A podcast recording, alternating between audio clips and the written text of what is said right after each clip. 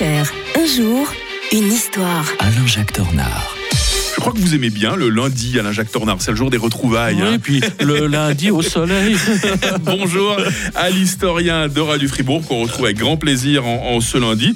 Ou un petit bout de chemin à faire avec la machine à remonter le temps aujourd'hui. On revient à 13 novembre 1332 avec Lucerne qui rejoignait la toute jeune Confédération suisse. hein. Oui, ça ne nous rajeunit pas, puis ça dit tellement de choses, parce qu'il y a eu énormément de cantons qui sont rentrés au fil du temps. hein. Euh, euh, c'est assez euh, étonnant de voir que dans le cas de Lucerne, ça dit quelque chose de nouveau. Parce que les trois cantons qui se créent, en fait, c'est une alliance entre des cantons, bon, les cantons dits primitifs, Urischwitz, Unterwald, euh, contre la maison d'Autriche, contre les Habsbourg. hein. Je rappelle toujours que la maison de Habsbourg, la ch- le château de Habsbourg, c'est dans l'actuel canton d'Argovie que la famille vient du sud de l'Alsace. Donc c'est très ambigu parce qu'il il n'y a pas la volonté forcément de créer un État.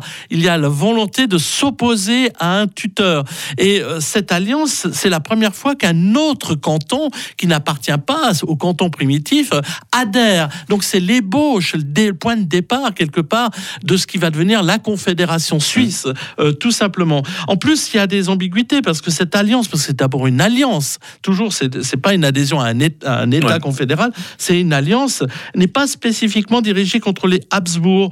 Euh, c'est une simple mesure d'abord défensive, euh, en cas où un, conflit euh, surgirait dans la région du lac des Can- Cantons, en répercussion de, de différentes guerres qui avaient eu lieu contre les Habsbourg. Je vous passe tous les détails parce qu'il faudrait y passer plusieurs heures. Mais bon, la ville commence, grâce à cette alliance, elle va pouvoir commencer à s'étendre hein, sur la campagne de- aux environs de 1830. Et grâce à différents combats, euh, avec l'acquisition des droits seigneuriaux pour, euh, pour Lucerne, grâce à cela, eh bien, on va commencer à, à faire vraiment perdre l'Autriche, perdre pied, perdre patience à l'Autriche, Mm. qui va devoir reculer de plus en plus. Et au moment où le duc Frédéric IV de Habsbourg fut mis aux aubans de l'Empire par l'empereur Sigismond en 1415, eh bien, c'est le moment où la ville de Lucerne obtient l'immédiateté impériale. Ça veut dire une sorte de d'autonomie Mm. dans l'empire dans l'empire euh, allemand, le deuxième Reich, le, le Saint Empire romain germanique, comme on l'a appelé.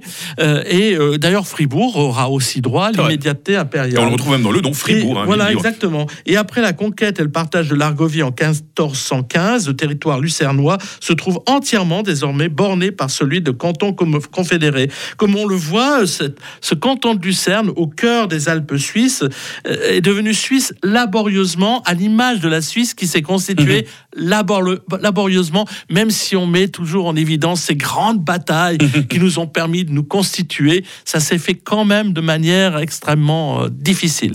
Vous nous racontez à nouveau euh, l'histoire euh, demain. Alain Jacques Tornard, nous serons un 14 novembre 1860. Ce jour-là, la Russie s'emparait de la Sibérie maritime. Très bonne journée à l'historien de Radio Fribourg. Bonne journée à tous. 7h25 sur